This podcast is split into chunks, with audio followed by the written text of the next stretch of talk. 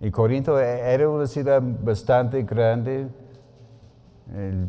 puede ser una metrópoli, Qui- quizás que puede comparar a como la la Guadalajara hoy día, ¿verdad? Había gente de todas partes, no era tan grande y tan extendido como Guadalajara, pero había una, una mezcla de culturas y gentes allá. Y allá pasó un año y medio estableciendo esta iglesia, poniendo sus líderes y fundando todo, fortaleciendo la iglesia y siguió su camino porque como evangelista iba de un lugar a otro, como un apóstol fundando iglesias. Pero por allá le llegó el rumor que había problemas. Estuvimos hace, hace 15 días que ha- había una hermana allá en la iglesia que les, ah, Chloe, que decía, ah, ¿sabes qué? Hay problemas aquí en la iglesia. Hay algunos que dicen que, que son seguidores de Cristo, otros que son seguidores de Pablo, otros seguidores de Apolos. Y ese molestaba a Pablo. Digo, hermanos, la iglesia no está dividido. Somos un solo cuerpo, ¿verdad? Ya, sabes que si hay división va a haber problemas. Es como aún en, la familia, cuando hay conflictos, hay divisiones, hay problemas, ¿verdad? Que a, a veces es padre, padre contra hijos o aún entre los mismos padres a veces hay roces y si no arregla el problema se pone peor la cosa. Y Pablo, ese fue uno de los propósitos que Pablo escribió, esta, iglesia, esta carta, esta epístola, de arreglar muchos problemas. Ese de, de divisiones es nomás la, la primera. En estos siguientes estudios vamos a estar viendo que los, los problemas eran más y más complicados. ¿eh? Pero Pablo dejó en claro, si sabes que Cristo es la piedra fundamental de la iglesia. Sin Cristo, no hay chiste de, de seguir adelante. Enfócate en Él y no, no en el fundador. Como ha- hay ciertos grupos que piensan en, en el fundador, ¿verdad? Que el fundador es el, el mero santísimo, ¿verdad? Como hay un pequeño grupo que está aquí más adelante, por esta misma calle, y ellos se enfocan mucho en su fundador, que es el, el Santísimo, la luz del mundo, porque, porque no hay lugar de duda de quién estoy hablando. Pero vemos que Pablo dijo que el base es Cristo Jesús y la piedra fundamental de nuestro mensaje es la cruz de Cristo. Como ya dije, lo- los judíos buscaban señales. Ellos querían ver el poder de Dios. Y para ellos la, cruz era una ofensa.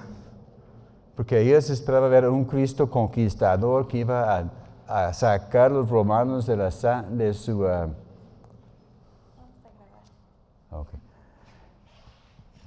Ellos esperaban ver un Cristo que iba a sacar a los romanos y acabar con su sistema y, poner otro rey como, tienen, ellos con, David, ¿verdad? Los griegos buscaban sabiduría y la, filosofía. ¿Y cuántos saben que la filosofía de este mundo no sirve para nada? Como había una vez cuando yo era muy, muy joven, cuando tenía como 18 años, que yo pensaba que quería estudiar filosofía.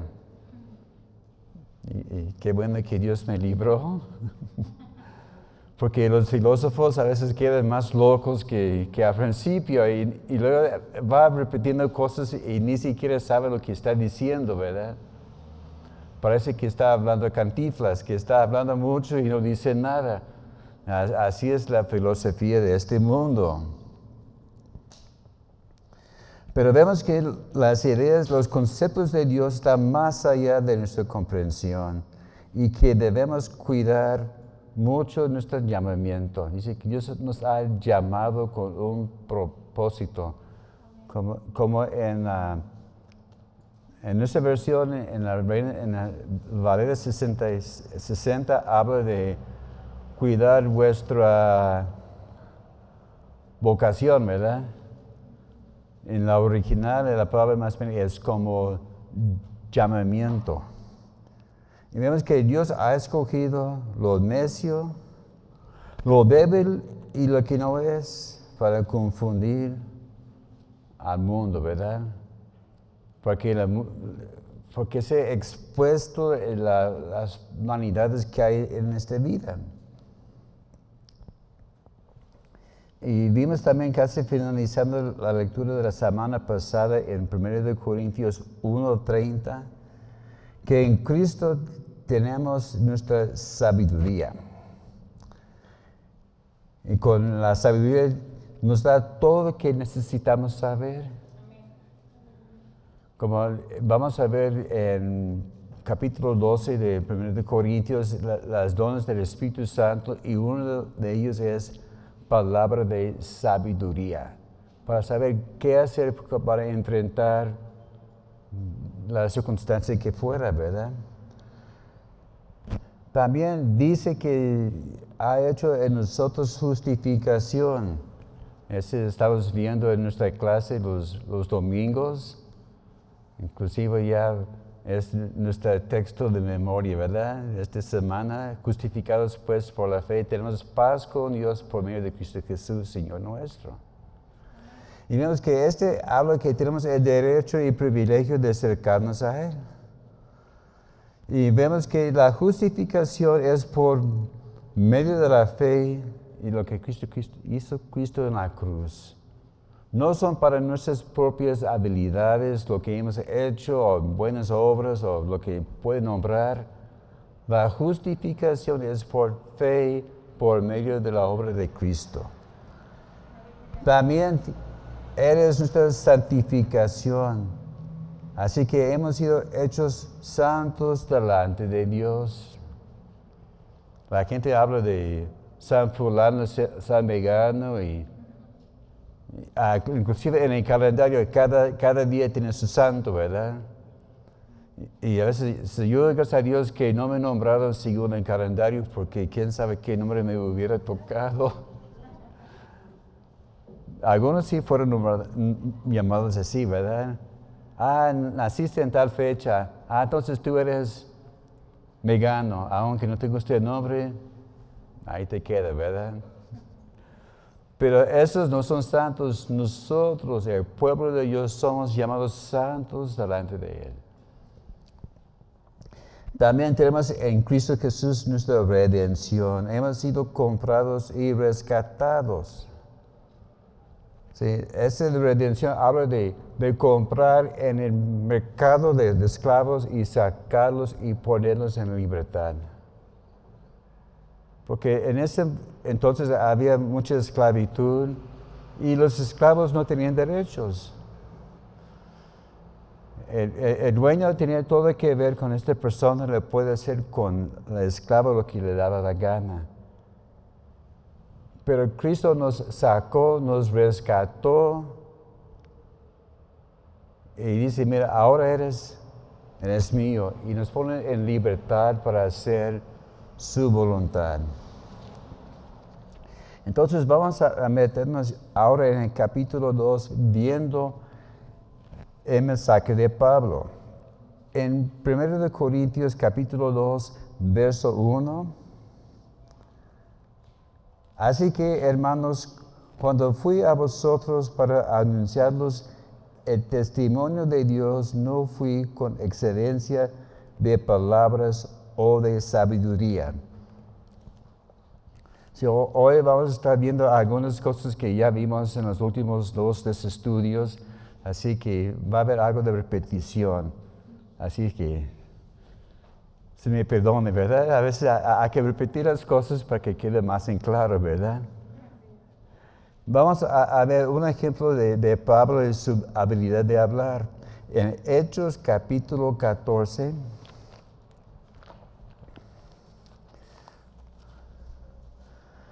Los versos 8 a 12.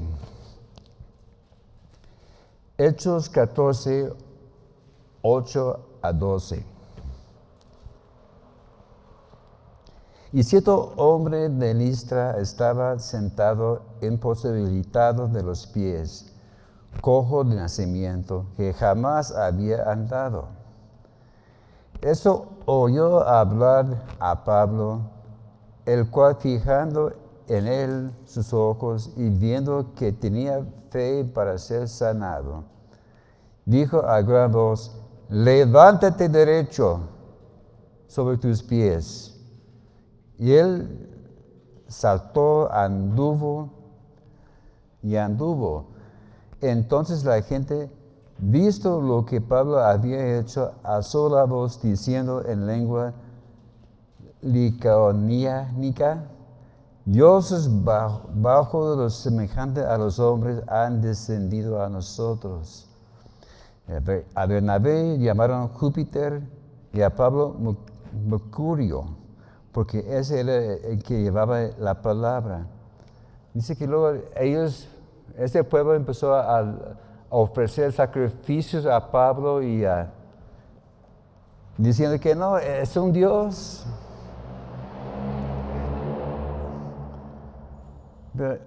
Vemos algo interesante aquí. Pablo llegó a, a Listra y vio a este hombre y vio en él que tenía fe para ser sanado. Y digamos que él no empezó a predicar los, los cuatro leyes espirituales y, y darle un discurso, nomás le dijo, levántate. Y se levantó. Ese fue todo lo que decía Pablo, no, no tuvo que hacer un gran discurso.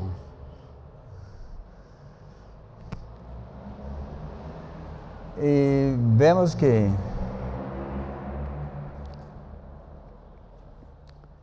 que en una forma a otra nació fe en el corazón de este hombre. A lo mejor había oído de Pablo, alguna parte había oído algo del poder de Dios y había nacido en él una semilla de fe. Y Pablo, viendo la fe en este hombre, nomás le habló y quedó sano. Esa fue la promesa que dejó Jesús con sus discípulos, que estas señales seguirán a los que creen en mi nombre. Hablo de hablar en lenguas, sanar enfermos, poner las manos sobre los, los enfermos, levantar los muertos. Eran señales que seguía en la predicación de la palabra de Dios. Y la gente quedaron con las bocas abiertas. Ay, híjoles, qué poder tenía este hombre. Y lo que les asombró fue la señal que ellos vieron. Y así sucede muchas veces en, la obra de Dios, que a veces la gente sigue señales. ¿verdad? Eh, hemos visto a, través de, años de experiencia, iniciando varias obras, que cuando inicia la obra siempre hay muchas señales. A lo mejor eso pasó también allá en, en ¿verdad? Había señales. Recuerdo que yo vivía cuando empezamos en Zamora, en el 78. Y no, íbamos cada ocho días y, cada vez que predicaba eh, en la palabra de Dios, había señales. A ver, ¿cuántos enfermos hay después de la predicación? Oramos en masa para los enfermos, ¿no? Y cada ocho días, milagros, ¿verdad? A veces no eran cosas muy grandes, pero ah, ah, de todas formas eran sanidades. Y esa fue la confirmación de la palabra de Dios. Y es lo que hace falta también de nuevo en nosotros para volver a, vivir el fuego de Dios en nuestra obra. Pero a veces también, cuando hay señales así, hay reacciones adversas, ¿verdad? La gente se opone. A ver, ¿qué haces tú aquí en esto? Porque hemos visto también que a veces entramos y, la gente bien contentos, pero allá afuera ahí estaban los, los fanáticos, ¿verdad? Pero vimos también que en Listra había buenas señales y a final de cuentas también Pablo fue apedreado por sanar a gente. Pero en Corinto ah, la gente reaccionaba en otra forma. En 2 de Corintios, capítulo 10, verso 10. Segundo de Corintios 10, 10. Porque a la verdad dicen, las cartas son duras y fuertes, mas la presencia corporal débil y la palabra menospreciable. Así que la gente decía de, Pablo en Corinto, porque había otra carta aparte de esos dos que tenemos que Pablo escribió a ellos para corregir algunas dudas que ellos tenían. Decían que no, este Pablo pise callos nomás. Dura sus palabras, siempre regañándonos y jalándonos las orejas. Y pues así era Pablo. Es como decimos hoy día que, que no saca la vuelta, ¿verdad? Porque hay personas que cuando hay ciertos asuntos quieren, no quieren pisar callos, así que quieren entrar quietamente. Y Pablo, no, así son las cosas. Arreglan. Y no, y a algunos les, chocaba, ¿verdad? Como en la, la Biblia, la,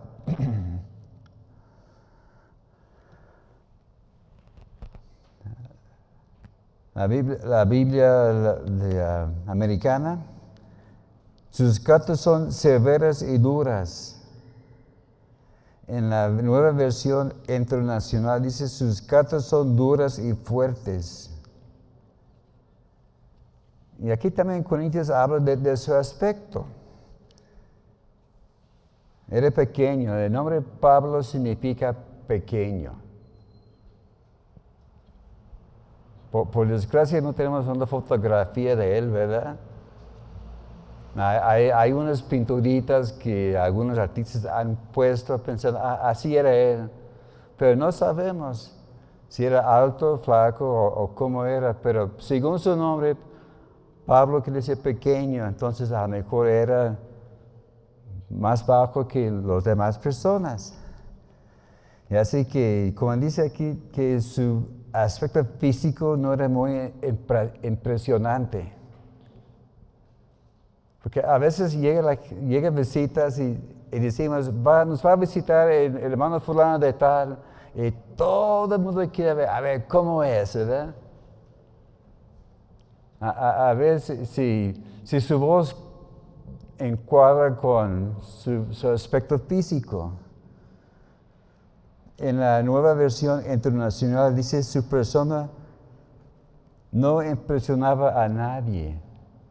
Así que vimos que, Pablo no era como cualquier persona común. Era pequeñito, no sabemos si era flaco o nada de esto.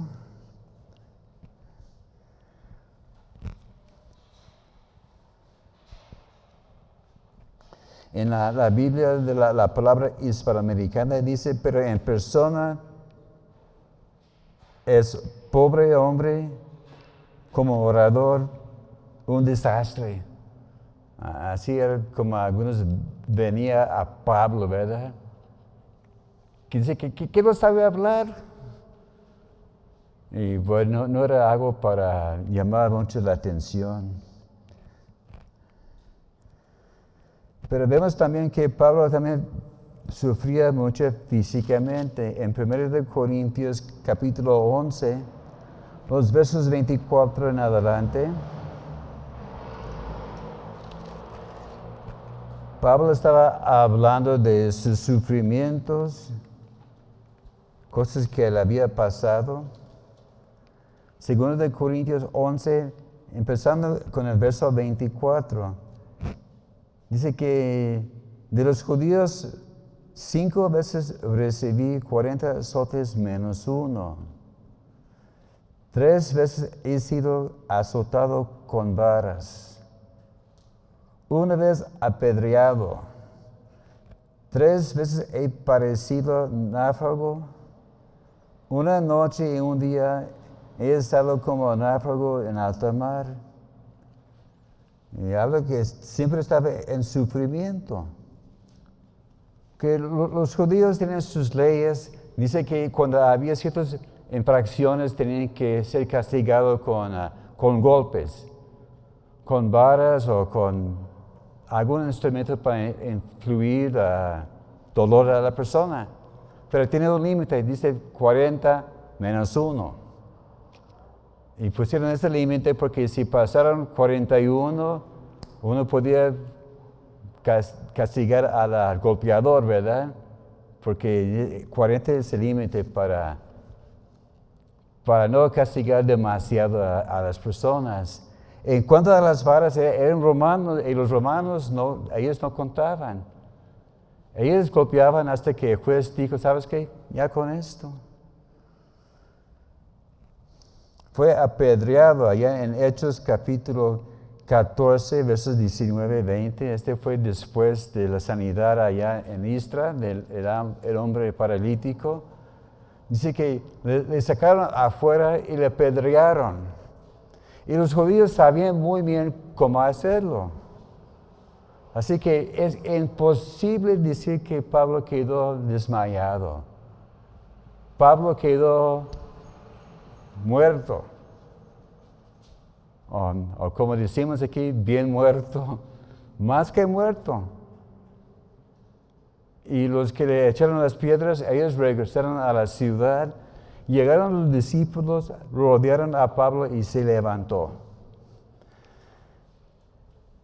Allá en, en 2 Corintios 12, Pablo habla de visiones. Dice que un hombre que, yo sé tuvo una visión y fue alzado hasta el tercer cielo. Yo creo que ese es un testimonio de Pablo cuando fue llevado al cielo después de ser apedreado.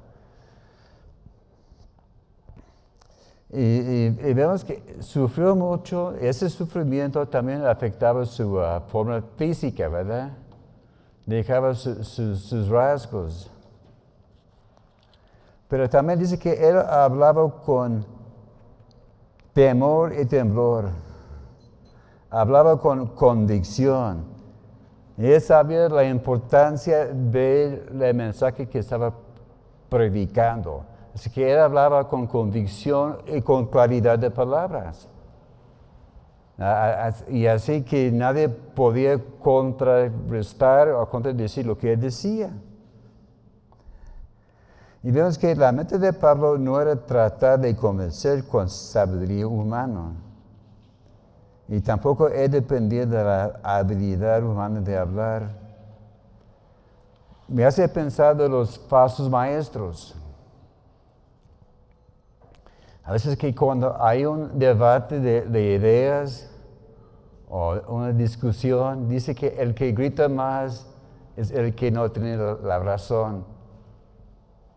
Se ha tenido esa expresión, ¿verdad? Que están ya peleando y el que grita más, más fuerte, es el que, está equivocado. Y, vemos que, que hablaba con convicción y, vemos que no es de tanta importancia la fuerza de la voz, lo que más importa es la convicción del Espíritu Santo en las palabras de la persona. Esto me hizo pensar de, algo. Porque puede ser que Pablo llegó a un lugar que la gente no le conocía. Habían oído de Pablo. Porque dice que, que cuando llegó, ay, los que trastornan el mundo han llegado aquí. Y me hizo, me hizo pensar de, de, cuando uno está escuchando allá en el radio. ¿eh? Todos escuchan el radio, ¿verdad? ¿Nunca has pensado, a ver, cómo es aquella persona, aquel locutor? Sí, como allá en la casa escuchamos mucho Radio Metrópoli, las noticias. Y con la, voz de, algunos locutores me, pico la, curiosidad. ¿Cómo sería esta persona? Entonces me hice la, tarea, voy a buscar allá en Google José Luis Jiménez Castro, a ver cómo es, ahí está su foto. Sí, la he visto un par de veces acá en el centro. Pero antes de conocerle así de cara, pensaba a ver cómo sería él. O las, muchachas, las reporteras, a ver cómo será. Y tiene un concepto en la mente, ¿verdad? A ver, ¿cómo, cómo sería? Y viendo la foto es, ¿cómo es posible? Sí, como años atrás estaba oyendo um, un grupo cantando y yo juraría por la tono de voz, que no son, negritos por su tono de voz, y vi la foto del grupo y puros güeros. Ay, ¿quién iba a imaginar esto? Y podemos ver que a, veces el aspecto físico a veces engaña, ¿verdad? Pero vamos a ver, seguir adelante en este tema eh, en 1 Corintios capítulo 2. El clave del mensaje de Pablo era Cristo crucificado. 1 de Corintios 2.2. Pues me propuse no saber entre vosotros cosa alguna sino a Jesucristo y este crucificado. Y ese es un mensaje que muchos no quieren aceptar. Porque como ya hemos visto que a los judíos la crucifixión fue una gran ofensa. Y esa la crucifixión fue un tema que no hablaba en público mucho, ¿verdad? Era un tema que no se tocaba, eh, era muy delicado. Para los, griegos la crucifixión era una locura que no tenía sentido. Pero Pablo había determinado que este iba a ser su enfoque. Porque cada vez que él hablaba, él siempre enfocaba en la cruz de Cristo. No hablaba de, filosofías, no se enfocaba en doctrinas que no tenían mucha importancia, no hablaba de cosas que no tenían valor. como a veces uno va platicando con alguien en la calle y empieza a hablar de una de dos cosas, de, los deportes o de clima, ¿verdad? Pablo no, Pablo dijo, ¿sabes qué? Pues, voy a grano, voy a hablar de Cristo y Él crucificado. Y ese fue su único enfoque, ¿verdad?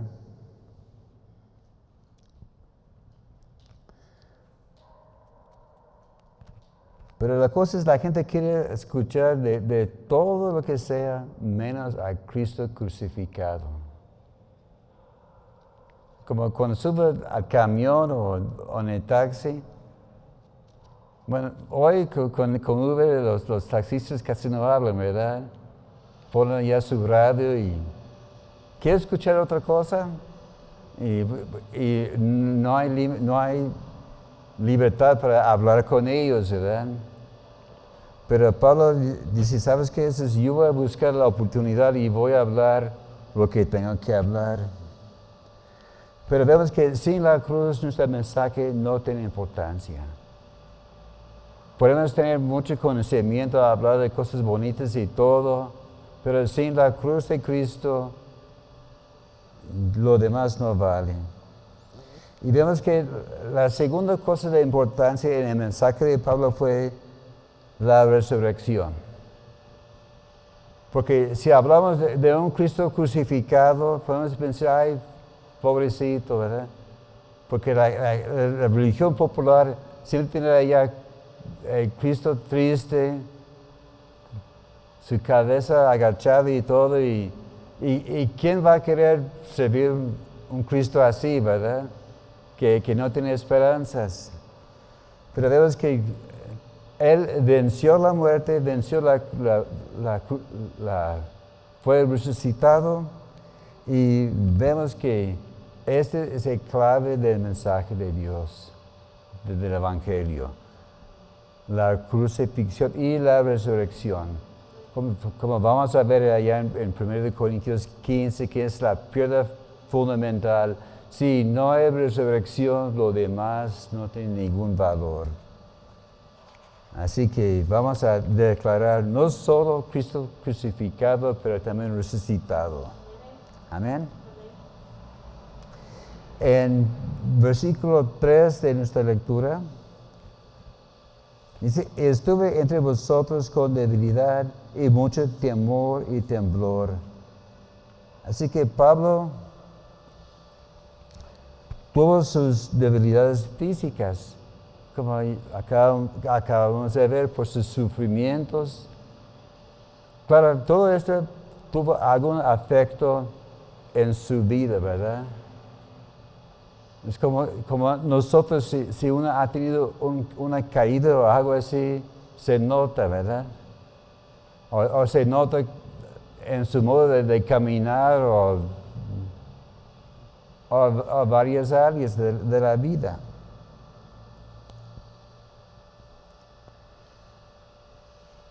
Pero Pablo, Dios había dicho a Pablo, como allá en, Hechos 18, verso 9, Hablo con valor, hablando con él, llegó a Corinto, porque tengo mucho pueblo para ti en, este, en esta ciudad. Así que él tuvo que hablar con unción y convicción. Y vemos que Pablo reconoció su dependencia del poder de Dios. Porque él tenía mucho conocimiento, era de los hombres más sabios en este, en este momento.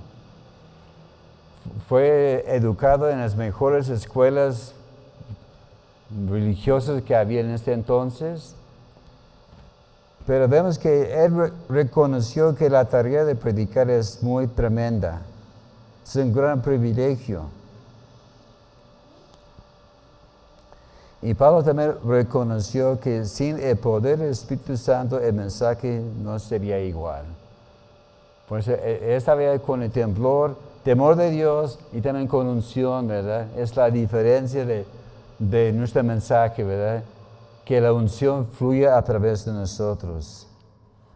Entonces, terminamos diciendo cuál fue la fuente de poder de Pablo en versos 4 y 5. Primero de Corintios capítulo 2, versos 4 y 5.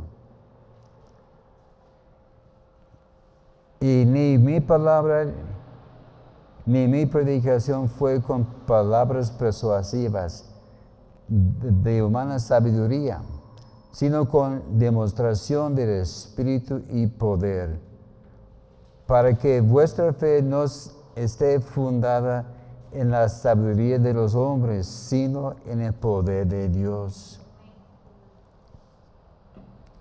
Así que, Pablo reconoció que no fue sus palabras persuadivas, no, no era el poder de, su modo de hablar. Y puede ser que él tiene el don para convencer, ¿verdad? Es como los, políticos que ellos tienen la, habilidad de hablar y convencer de, de todo, ¿verdad? Para hacerte creer cualquier cosa. Pablo a lo mejor sí tenía un buen modo de hablar, Pero no fue eso que fue su, su fuente de poder. Porque dice que no fue sus palabras, su, su logos, su, su proclamación, su mensaje. No fue su predicación, que también es una proclamación. Y la, palabra en, la original de predicación viene la palabra heraldo, un vocero. Es como los que antes vendían periódicos en la calle, ¿verdad? Recuerdo que antes uno paseaba por, por la calzada con las 3 de la tarde y de repente, sol, sol, ahí están los, voceros, ¿verdad? y llevaban sus, periódicos. O como había una vez que había un vocero de estos ah, periódicos de notas negras, como Valle de Lágrimas, y se, pusieron, se puso aquí en la esquina, porque la noche anterior había pasado algo de un miembro de, de una secta, ¿verdad?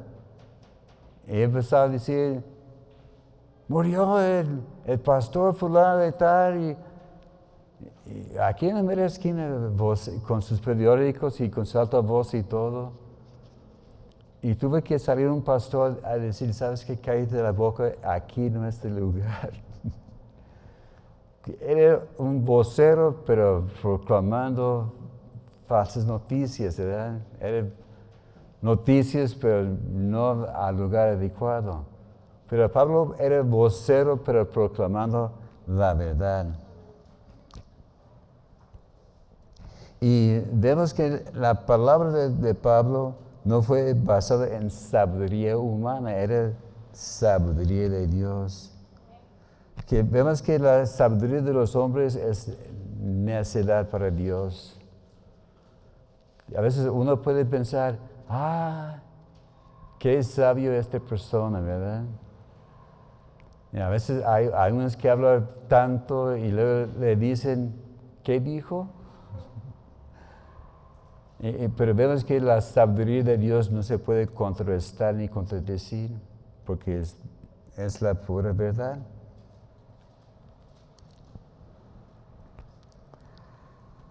Y vemos que nosotros también, nuestras palabras son ungidos por el Espíritu Santo.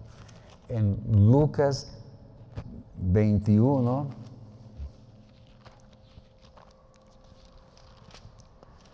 versos 13 a 15.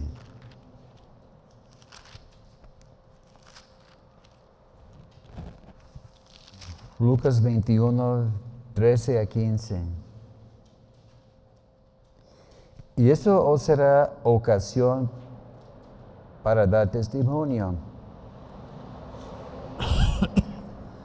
Proponer en vuestros corazones no pensar antes de cómo habéis de responder en vuestra defensa, porque yo os daré palabra de sabiduría, la cual no podrán resistir ni contradecir todos los que se os opongan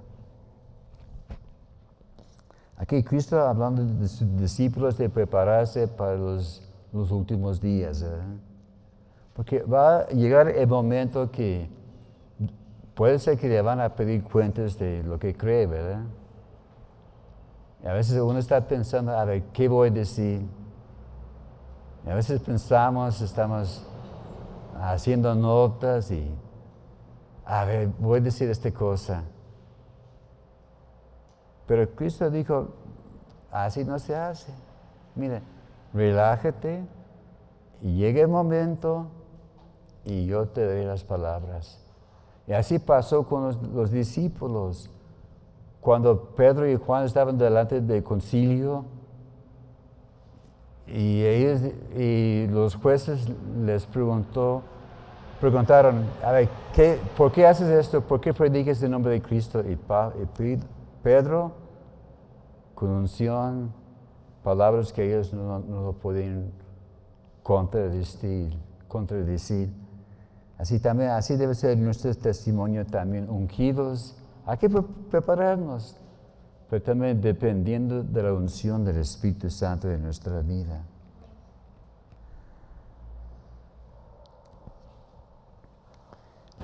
Así Pablo en esta sección termina con sus pensamientos. Habla de tener fuerte fundación, una fe fundada en la sabiduría de Dios. En Hebreos capítulo 6 habla de las piedras fundamentales de, de lo que creemos el arrepentimiento, la fe, el,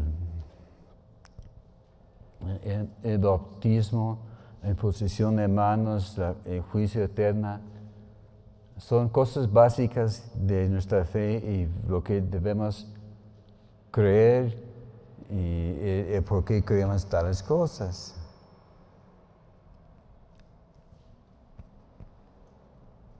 Pero vemos que una de las, piedras fuertes es la, fe que estamos viendo en los domingos, ¿verdad? Y así con la fe siempre estamos guiados por Dios y recordamos que la salvación es la obra de Dios que liberta al hombre de pecado y, es por medio de la cruz, ¿verdad? Así que esa es la debe ser nuestra base de, nuestro mensaje, ¿verdad? Cristo crucificado y resucitado, ¿verdad? Así que vamos a seguir confiando en Dios, ¿verdad? Y confiando que Él nos va a dar la palabra que necesitamos en, en su debido tiempo. Padre, gracias por tu palabra en esta tarde. Gracias, Señor, por el testimonio de Pablo por el poder, como él hablaba con convicción y con unción de lo alto. Señor, pedimos también que nosotros podamos ser como pequeños Pablos, proclamando el poder de Cristo, de, su muerte en la cruz, pero sobre todo un Cristo resucitado, Señor. Te pido, Señor, que sigas guiando a, mis hermanos. Gracias, Señor, por sus vidas. Y gracias, Señor, por tu mano sobre ellos. Te pido que lleves todos con bien a sus casas. Y, Señor, que tú sigas guiándonos en cada área de nuestra vida. En nombre de Cristo Jesús. Amén.